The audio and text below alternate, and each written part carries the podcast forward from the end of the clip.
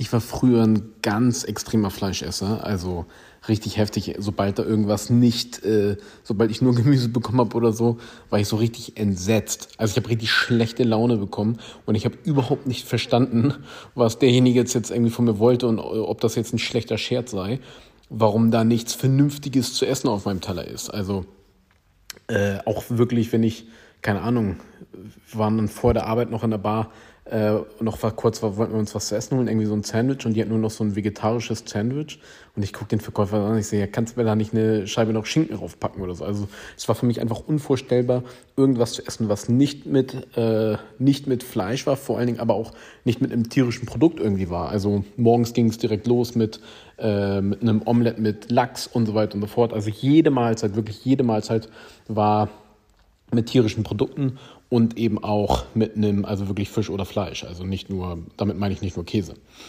Ganz, ganz extrem. Ähm, hab mich hier immer so ein bisschen ausgeruht auf, von wegen, ey, ich mach's halt sehr, sehr gute Qualität, bla bla bla. Ja, kennst ja die ganzen Stories, die man sich immer erzählt. Ähm, und dann bin ich aber von der einen Extreme zur anderen und bin äh, Veganer geworden. Also ich war zwei Jahre meines Lebens, habe ich mich ausschließlich von Pflanzen ernährt äh, habe das eben aus ethischen Gründen äh, damals eben angefangen. Äh, aber das ist nicht ein Thema für diesen Podcast, aber war, war halt sehr faszinierend, weil als ich dann eben angefangen habe, äh, nur noch Pflanzen zu essen und diese Entscheidung quasi von heute auf morgen äh, getroffen habe, war halt richtig so, schmeckt das scheiße. Ja, ich fand's richtig kacke und ich kann auch ziemlich gut kochen. Und ich habe dann eben da versucht, dann irgendwelche, also ich bin einfach herangegangen an die äh, Nahrungszubereitung, ja, wie ich das früher eben auch immer gemacht habe. Funktioniert aber nicht. Schmeckt alles scheiße. Bis an irgendwelchen Restaurants gegangen, alles schmeckt scheiße. Also diese ganze pflanzliche vegane Küche, voll langweilig, total, mh. Mm. Naja, das Ding ist, was ich daraus dann lernen musste, stimmt so halt nicht ganz. Ja, weil das Problem ist, wenn ich jetzt als jemand, der mit äh, der traditionelle Küche gelernt hat, sag ich mal, das heißt ohne Einschränkung, also ganz normal alle Rohstoffe bedienen konnte, äh, die, die eben zur Verfügung standen, das und vor allen Dingen so tierische Fette sind halt auf der einen Seite ja eben Geschmacksträger, aber nicht nur Geschmacksträger, sondern sie agieren auch wie so eine Art Droge. Also gerade so Stoffe wie Käse etc. ist da ganz krass, aber eben auch Butter etc. Und einfach diese ähm, Fette, die dann ja auch lauter Gelüste eben äh, auslösen und so weiter. Ja, dann wird sich da, ess da, konsumiere das, fühle mich super, dadurch habe ich ein positives Erlebnis. Das äh, übertrage ich dann eben auf, äh, auf das Essen, auf, das, äh, auf den Geschmack vom Essen und ich sage, boah, das schmeckt so geil. Ja. So, diese ganzen Stoffe waren jetzt aber auf einmal nicht mehr da und dementsprechend äh, hatte ich auch kein Erlebnis mehr bei meinem Essen und dementsprechend langweilig und flach hat auch alles geschmeckt. Das Problem ist, dass du eben nicht, wenn du nur mit pflanzlichen Stoffen kochst, ähm, kannst du halt nicht so vorgehen, wie du das bisher gemacht hast, wenn du noch alle Mittel zur Verfügung hast. Oder anders gesagt, du kannst nicht nur mit pflanzlichen Produkten irgendwas imitieren, was mit tierischen Produkten halt war. Das ist halt grundsätzlich das, was falsch gemacht wird. Und das ist auch der Grund, warum vor allen Dingen vegane Gerichte in Restaurants komplett langweilig schmecken, weil einfach niemand gelernt hat, mit Gemüse wirklich umzugehen.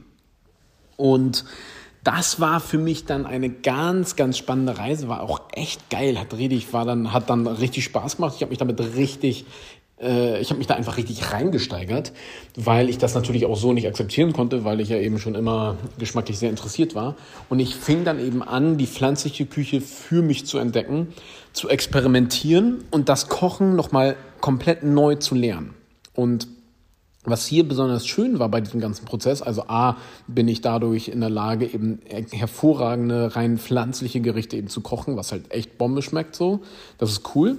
Aber noch viel wichtiger für meine Geschmacksentwicklung war einfach eine gewisse Filigranität, die sich da ähm, ausgebildet hat, einfach, weißt du, weil du eben nicht mehr so diese schweren äh, Fette äh, der tierischen Produkte und sowas hattest, musstest du einfach ganz anders arbeiten und viel feiner auf Details eben achten. Du konntest eben nicht alles mit Butter überdecken. Ja? Ich weiß nicht, ob du das schon mal kennst, so was sind die drei Geheimnisse der französischen Küche?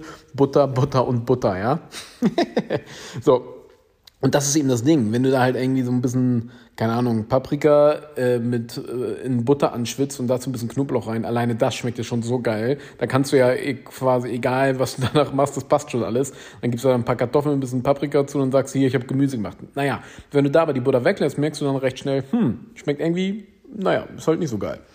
Und das ist eben das, was ich meine mit, der, mit diesen tierischen Fetten, ähm, die einfach so diese, ich sag heute, die erschaffen die halt die Illusion davon, dass es halt so gut schmeckt.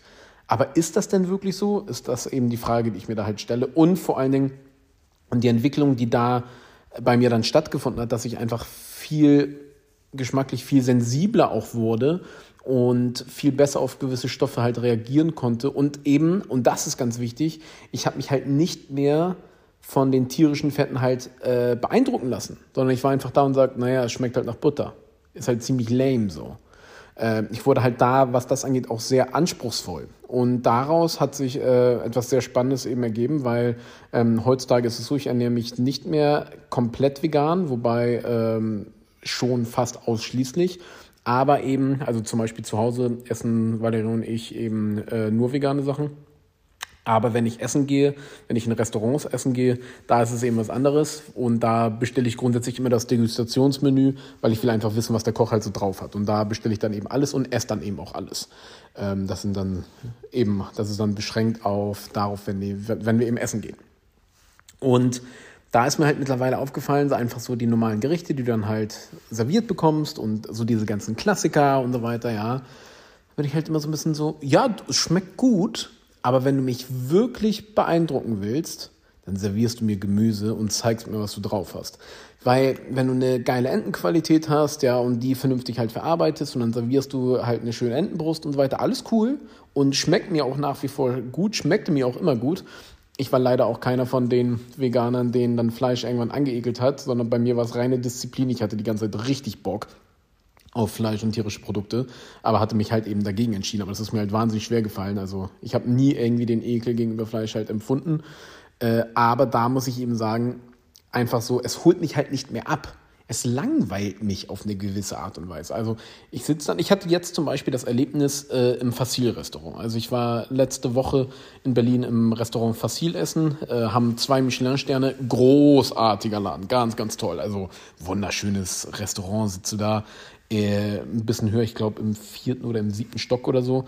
Und ähm, ja, quasi in so einer Art Wintergarten, draußen alles voller Pflanzen und du sitzt dann da, Licht durchflutet, wunderschön. Tolle Atmosphäre, hat mir sehr gut gefallen.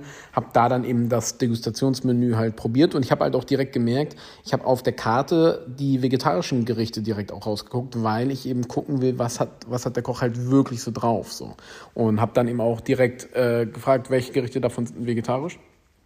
Und die wollte ich dann eben auch essen weil das kann man daher immer besser beurteilen. Und das war im Endeffekt auch so. Das sind die Gerichte, die von mir mittlerweile bei guten Köchen die meiste Faszination eben finden. Es reicht an dieser Stelle wohlgemerkt nicht einfach nur äh, Pflanzen zuzubereiten, weil wenn du das halt scheiße machst, dann dementsprechend äh, langweilst du mich damit auch zu Tode so ungefähr.